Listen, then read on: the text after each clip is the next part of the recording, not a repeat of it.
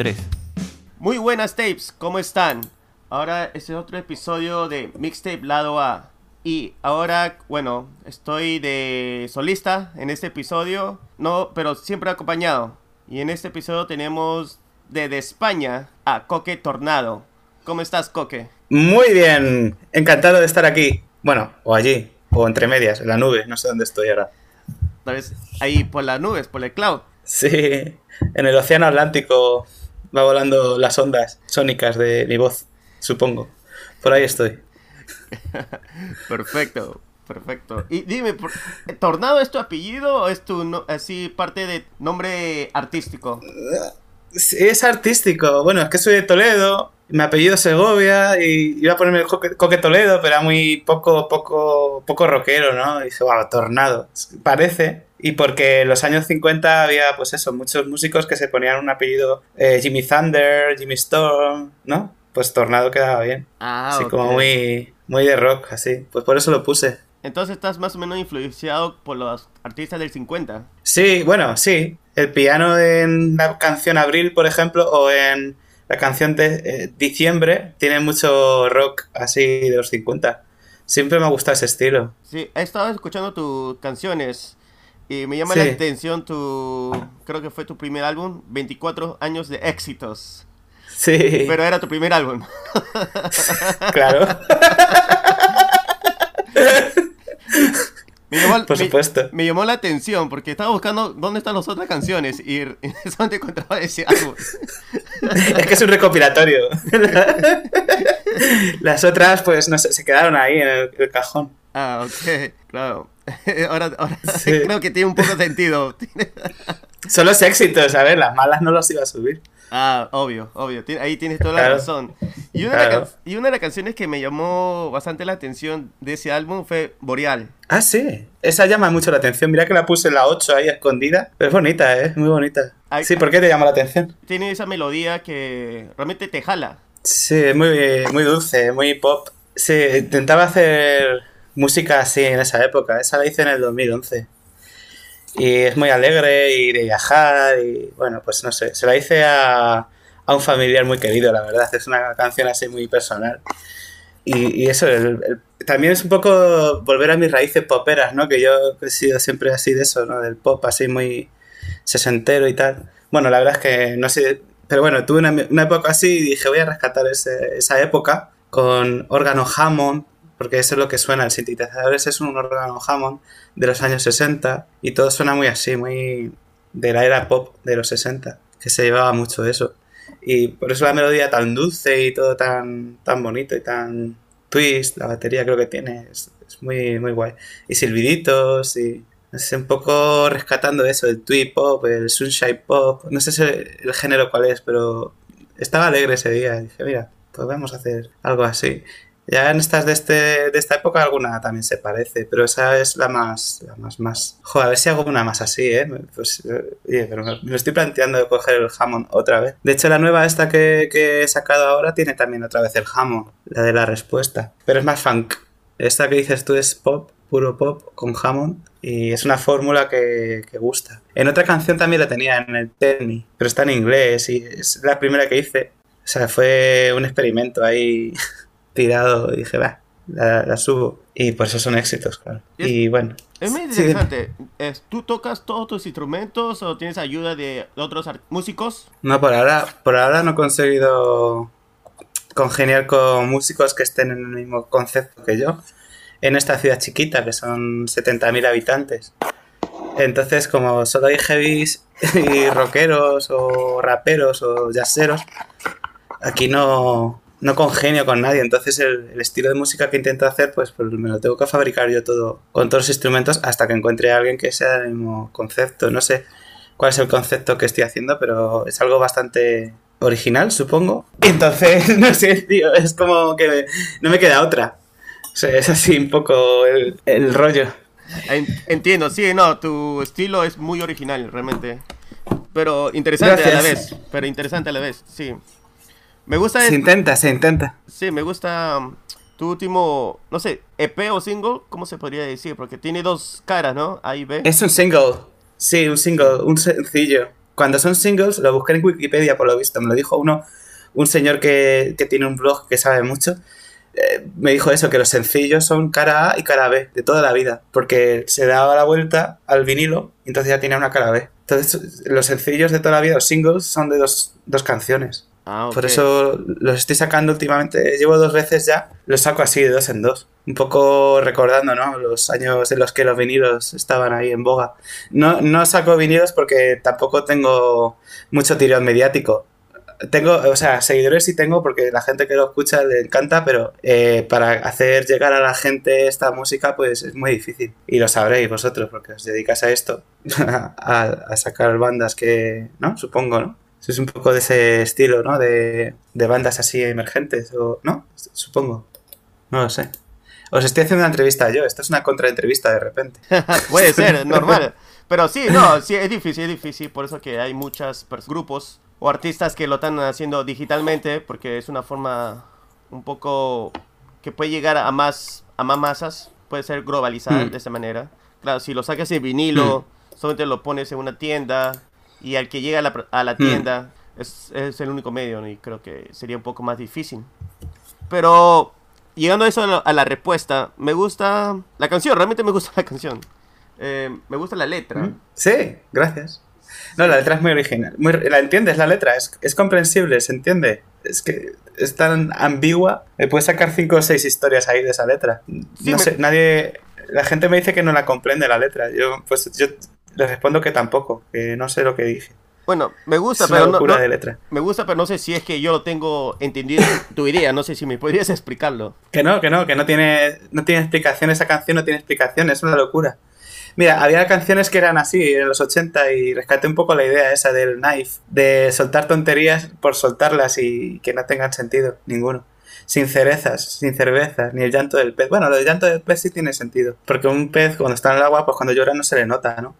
porque a lo mejor, no sé si los peces lloran, los peces lloran.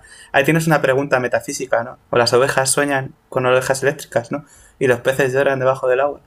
No se sabe. Y las cerezas, a lo mejor es una figura onírica de Baco, el que toma cerezas, ¿no? Y es así como Dionisio, es un dios griego que estaba todo el rato, pues ahí hedonista y feliz. Pues sin cerezas, pues representa eso, que, que no, va- que no hay tanta eh, libertad, ¿no? Hay- y sin cervezas, pues más de lo mismo, claro. Las cerezas representan a, a Dioniso y las cerezas, o sea, y las cervezas, pues también más de lo mismo, porque bueno, él iba con vino, vino, cerezas y muchas, muchas fiestas de estas lujuriosas, ¿no?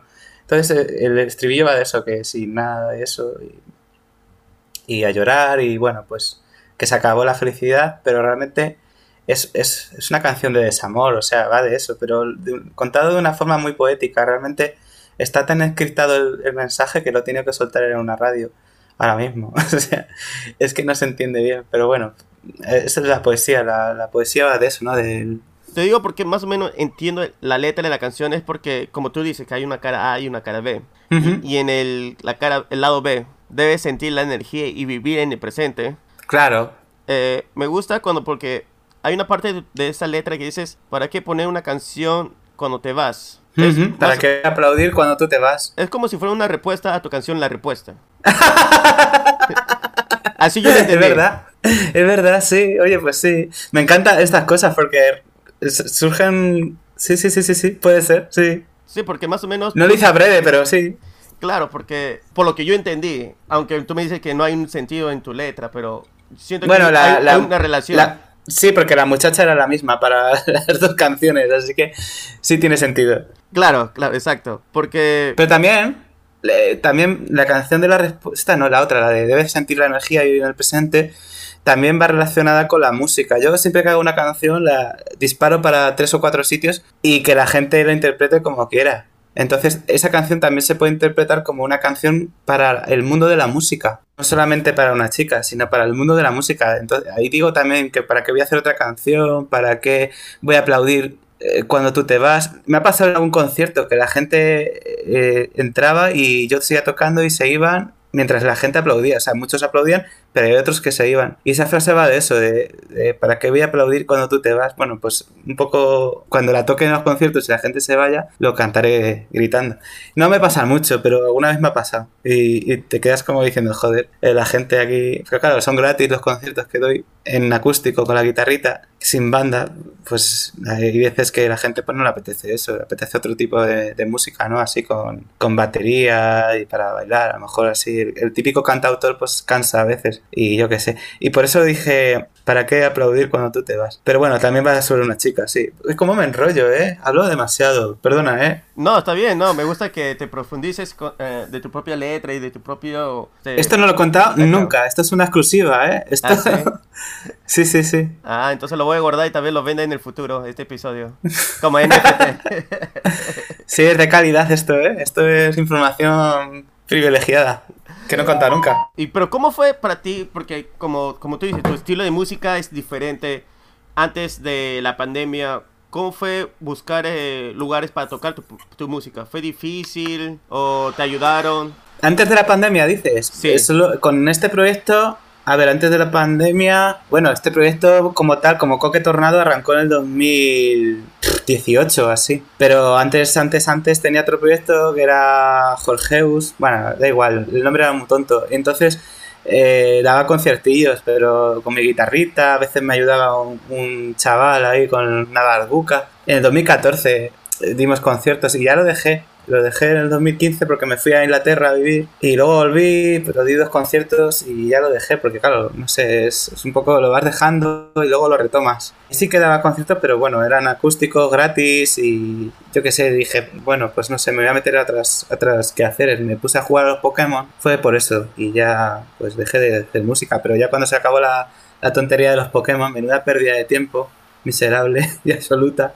Eh, pues volví a hacer música. Esto es un poco, yo qué sé. Y, di conciertos. Di uno en, en, Madrid en un festival anti, anti eh, animalista, los llaman así, eh, por la defensa de los animales. Y compuse una canción ex profeso para ese festival adrede, que todavía no he publicado y quizá sea la que vaya a publicar ahora en junio. Es cada mes quiero publicar dos, entonces esa la tengo ahí guardada y está curiosa, es, es así para la defensa de los animales, que vivan bien. Y bueno, pues sí, me surgió porque conocí a una que me dijo, vente aquí a tocar y toqué, pero ya te digo que ahora mismo estoy, ya monté la banda en julio del año pasado, ya tengo banda, tengo muchas canciones buenas, tengo mucha mucha difusión, supongo, los medios de comunicación ya, underground, todo, pero yo creo que voy a intentar buscar conciertos. Todo el mundo tiene conciertos menos yo, no sé qué estoy haciendo con, con este proyecto, la verdad. Ahora que la pandemia se ha ido un poco ya, está todo el mundo dando conciertos menos yo. Voy a ver si los encuentro, porque yo creo que las canciones que hago son, son más o menos bailables y de calidad y la gente las puede bailar en los conciertos y supongo que ya, ya sí, ¿no? ¿Qué, qué opinas? Yo creo, que,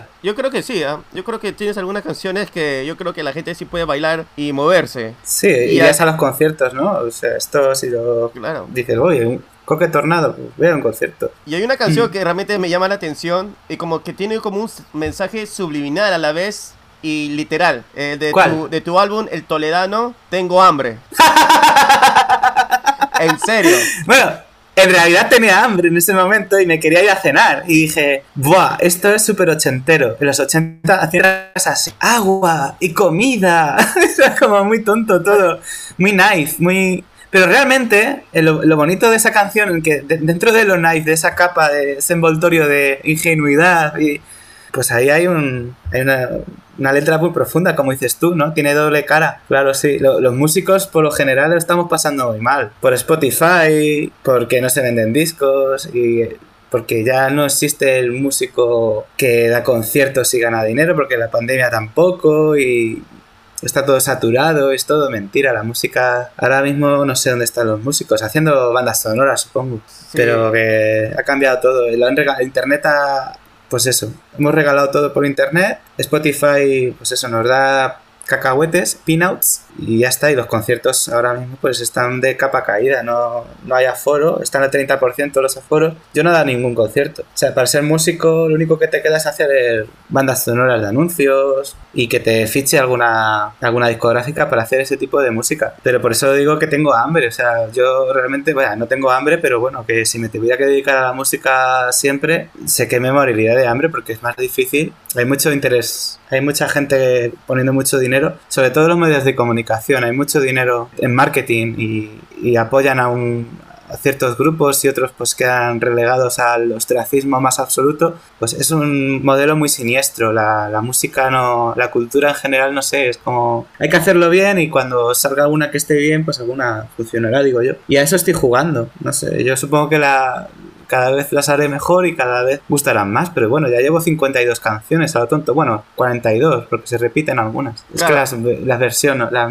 modelo, las remodelo y les, les hago versiones de la misma canción. No sé. Pero bueno, sí, es un poco es el, a lo que estoy jugando. Es un camino, me dice todo el mundo, es un camino, ya llegarás. Pues yo qué sé, a ver qué pasa. De todas maneras, hay muchos grupos de segunda división. Esto es como el fútbol, ¿no? De segunda división que están dando conciertos en toda España y, y se mueven y, viven de eso. O sea, que tampoco, tampoco aspiro a, ser un Enrique Iglesias o un Alejandro Sanz, pero sé que puedo hacer canciones muy bonitas y, y eso es lo que quiero compartir con el mundo, que de eso se trata. La vida es una vez y compartir es vivir. Y ya que puedo hacerlas y me gusta mucho hacerlas, pues pues las hago y, y, las tiro a internet y os pregunto a la radio, oye, y así estoy. Esto, y no paro de hablar, ¿eh? ¿Estás ahí? No, sí, yo sigo acá. No, no, me gusta lo que está diciendo. Realmente la industria musical es rara y a la vez perversa. Porque escogen, escogen. A veces puede ser por su. que pueden ser buenos artistas, pueden ser buenos cantantes, pero hmm. a veces no, los, no lo son. A veces siente que hmm. la forma como son pueden vender más álbumes, pueden vender más canciones y a veces escogen, hmm. escogen esos este, artistas. A veces no por el talento, hmm. solamente como porque se ven. Y lamentablemente hay, hay artistas o, grupos que son buenos, pero no tienen tal vez la apariencia o tal vez no tienen la forma de verlo. Y lamentablemente como en este podcast he escuchado grupos y artistas que son tienen muy buen talento y lamentablemente no tienen esa llegada porque las disqueras no lo quieren difundir su música. claro, es que es, es, sí, es lamentable, es, es siniestro. Eh, la diferencia de una disquera... Mira, hay disqueras que potencian a 100 millones de un artista en YouTube, una canción. Luego hay disqueras que potencian a 5 millones de a cinco, bueno, o esa misma idea le potencia solamente a 5 millones de visitas. Luego hay gente que llega a, a 500.000 visitas, esos también son buenos ya. Y luego estamos los indies que llegan a 30.000 visitas, pero yo no, todavía no, yo tengo mil visitas en YouTube. O sea, yo estoy en el indie de tercera fila porque no tengo ni siquiera una discográfica pequeña, no estoy en ninguna discográfica. Las discográficas que son, al fin y al cabo, son, son empresas, son gente que pone dinero, capital y, mueve, y bueno, o tienen recursos y amigos y contactos y, eso creas que no, pues también es, es, valioso. Es un, yo si tuviera 30 amigos en, en radios importantes, pues, pues sería pues más conocido que ahora.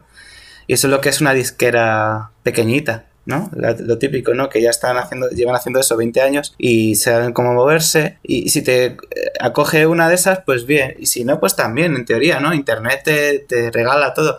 Lo malo es que ahora mismo, en el 2021, Internet está muy democratizado. Ya cada vez está todo anegado de dinero de las disqueras, eh, sobre todo Spotify y todo vuelve a ser lo mismo de siempre. Es lo que me he encontrado con esa realidad cruda y dura. Y lo único que nos queda es la empresa pública, ¿no? En España hay muchas radios públicas y esas pues no, no van por dinero.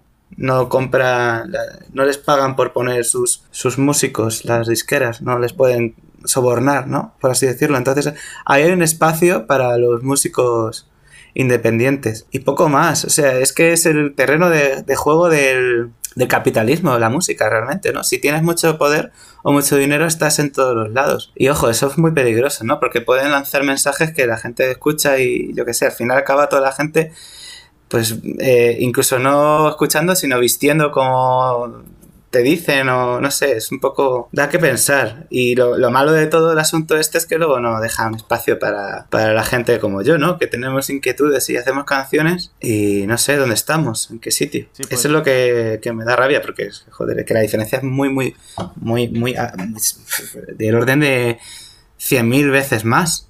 Y yo creo que son canciones, tanto la de tal artista como la mía. No voy a decir nombres, pero bueno, que son también canciones. No sé, la diferencia es, es abrumadora, es, es curiosísima. Creo igual que lamentablemente, aunque diga que el internet es, es abierto, No, es abierto. ya no. Ya no es abierto. Las corporaciones em, o disqueras, por ejemplo en Spotify, que los dos viernes dice new releases, pero, te- solo, pero solo te ponen los, los más famosos. Y hay gente que Claro. saca sus nuevos álbumes, pero no está en esa lista. Tú tienes que rebuscarlo. Y Claro, porque Spotify tiene accionariado y son las tres mayors, la- tienen un porcentaje muy elevado de, de Spotify. Eso es consabido, lo puedes encontrar en internet esa información. Entonces, claro, cuando ya tienes, eh, te pertenece a la empresa Spotify, pues puedes hacer lo que quieras con ella. Bueno, no, pero sí.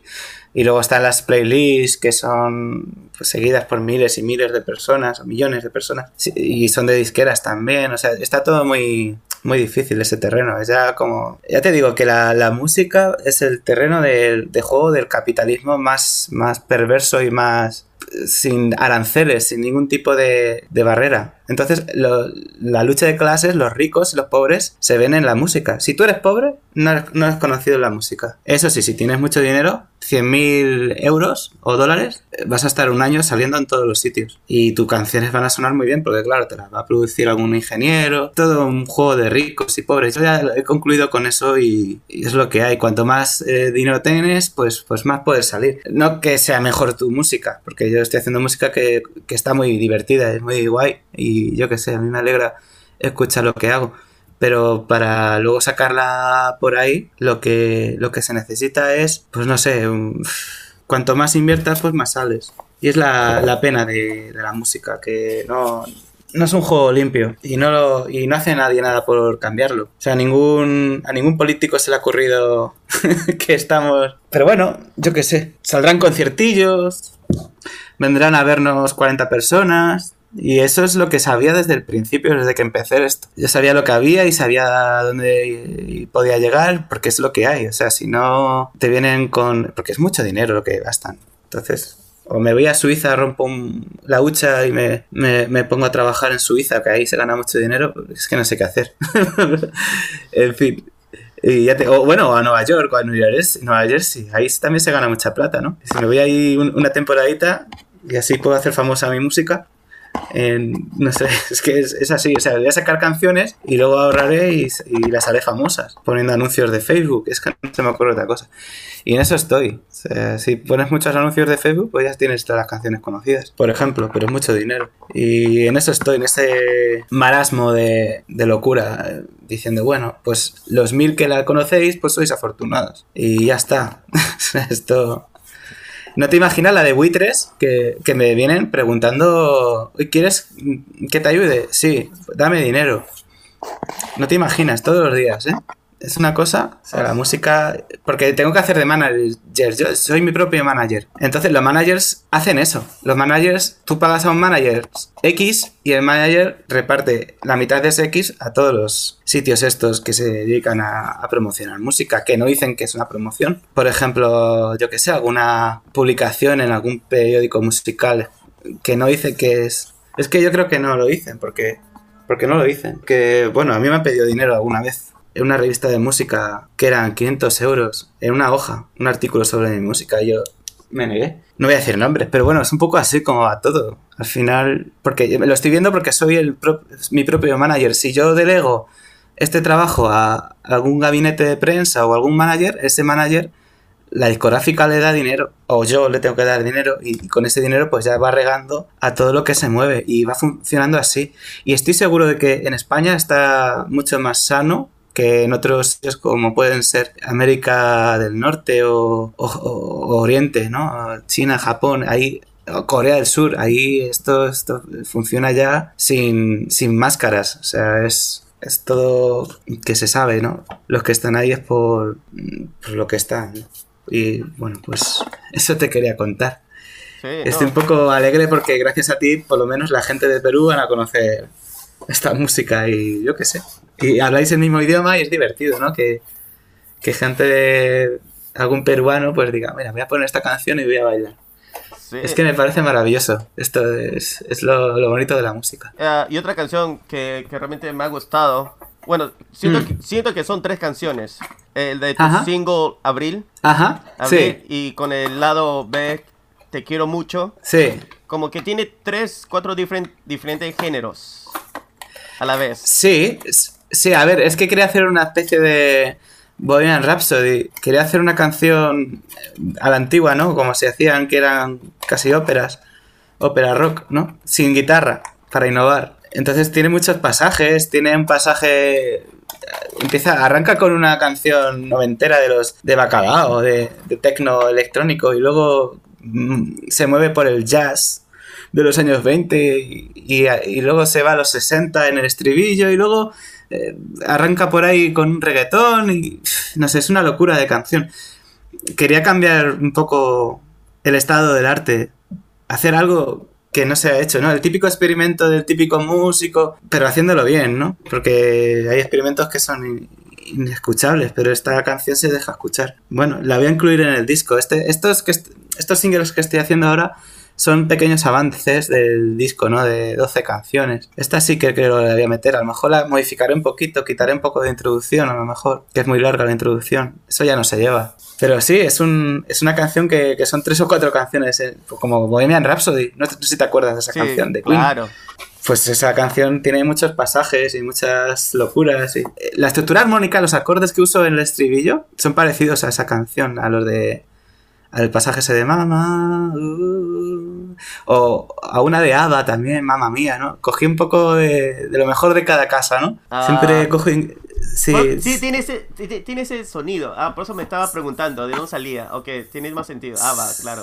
Claro, claro. Es que, bueno, ese grupo, ABBA, esa canción concretamente es, por lo visto, es, lo, que más se conoce del mundo, la canción más conocida del mundo. Y, y no, me, en- no me extraña, es que es buena, es una canción buena. Aunque no me gusta mucho decirlo, porque yo qué sé. Es my guilty pleasure, ¿no? Decís allí.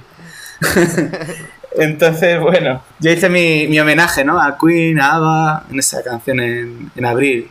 Que también, bueno, hay homenaje también al jazz de los años 20. Eh, Chet Baker, Chet Baker, que también era de New York, creo, ¿no? O de Baker. Chicago, no sé, era. De Chicago. Sí, pues un poco todo eso. Estoy moviéndome en muchos sitios para que veáis que soy músico. O sea, realmente, yo qué sé, es un poco. Dar, darle un poco de dignidad a este proyecto. Se me escucha bien, ¿no? No, realmente se escucha muy bien. Y, y, nos, nos estabas y nos estabas contando que en junio te viene otro single. Eh, sí, o sea, en junio, ahora a finales de junio, siempre lo saco a finales de un mes. eh, sacaré otro, otro single de dos canciones. Eh, no quiero decir cuáles. Bueno, una va a ser la de una que es animalista, de- defensa de los animales. Que, bueno, que yo qué sé, que me dan. Me, pues, me, me gusta verlos correr por el campo y esas cosas. Y, y la otra, pues no sé cuál voy a elegir, porque tengo como 5 o 6 para elegir. Es que te- las tengo medio hechas, las tengo medio acabadas. Y tengo que repasarlas, pulirlas un poco, porque cada vez que hago una canción me tiro como 3 o 4 días luego repasándola y para que quede perfecta. Y luego cuando la subo y la escucho después en el móvil digo, bueno, pues tampoco estaba perfecta y la quiero volver a arreglar. Me pasa con todas, es como... Pero claro, si no la subo nunca, pues os quedáis sin conocerlas y tampoco os planen, yo qué sé. Claro, no He escuchado canciones peores, de producción mucho peores, y que son famosísimas. O sea que tampoco. Tampoco estoy cometiendo un crimen, ¿no? Al subir ese, ese estado, esa canción en ese estado tan. al 80%, 90% de. Pero están bien, joder, se pueden escuchar. Yo creo que. Perdona que te corte, es que hablo mucho, perdona. Di- dime, dime, que sí que están bien, ¿no? Ibas a decir eso. No, te iba a decir porque en eso noté con electricidad, que hay como Claro. dos, tres versiones. Exacto. Bueno, eso fue por un, un mexicano que me escribió, que le gustó muchísimo y que quería ofrecer sus servicios de, de, de producción y dije que no, que me gustaba algo como estaba. Y dijo, pues te lo hago gratis para que veas cómo queda. Y bueno, me lo hizo gratis y ahí está, la 2.08, electricidad 2.08. Y queda más stoner, queda más rock, es diferente, no sé, son dos conceptos. Quizás un poco mejorada también porque volví a grabar las voces de los versos iniciales.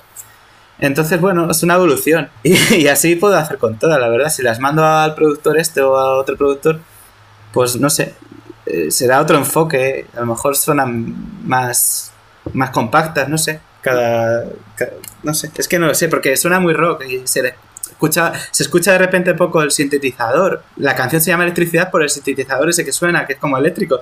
Y va y me lo baja de volumen. Y ya pues era muy tarde. Cuando me, ya pues me di cuenta, pero meses después dije, joder, pues es que tampoco la esencia la ha perdido, ¿no? Sí. Pero bueno. Y además que, además vi el video en YouTube de que compila todas esas canciones hmm. y era interesante porque solamente eres tú moviéndote y la canción era interesante porque era medio como que te calmaba pero a la vez a la canción es que como que te llenaba de energía. Que eran tres canciones, ¿no? La electricidad, ¿para qué? Y Toc Toc, creo, claro. Que metí tres. Sí, ¿para qué también? No sé, yo hago vídeos como puedo y estos vídeos son, son en pandemia, o sea, eh, electricidad y para qué los hice en, el de Toc Toc, que es un lyric que solo tiene letras los hice en pandemia sin, ayuda de nadie porque estábamos todos asustados. Entonces, bueno, me salieron como me salieron.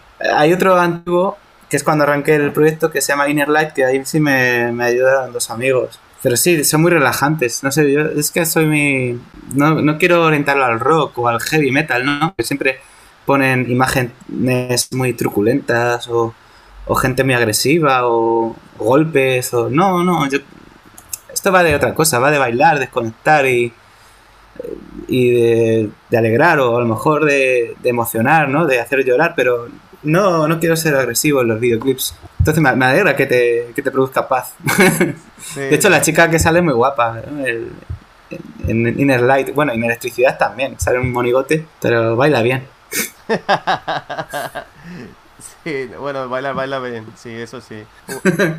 Bueno, Coque, muchísimas gracias por darte tu tiempo en nuestro podcast.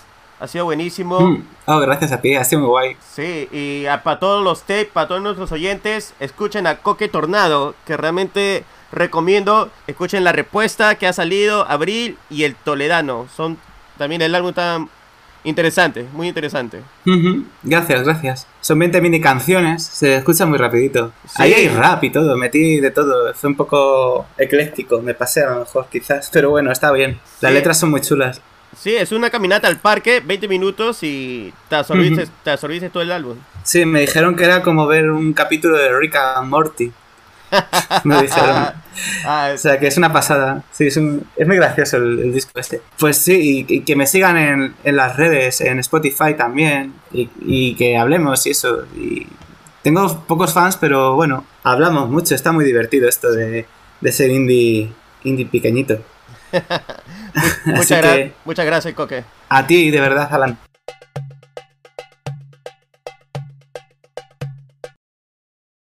Soy Coque Tornado. Seguidme en Spotify. Muy buenas, soy Coque Tornado. Os mando un saludo. Uy, se ha caído algo. Perdona, otra vez. Muy buenas. se ha caído algo. Buenas, tapes. Soy Coque Tornado desde España. Os saludo y os envío muchas ganas de seguirme en Spotify. Es, un sitio maravilloso para escuchar música.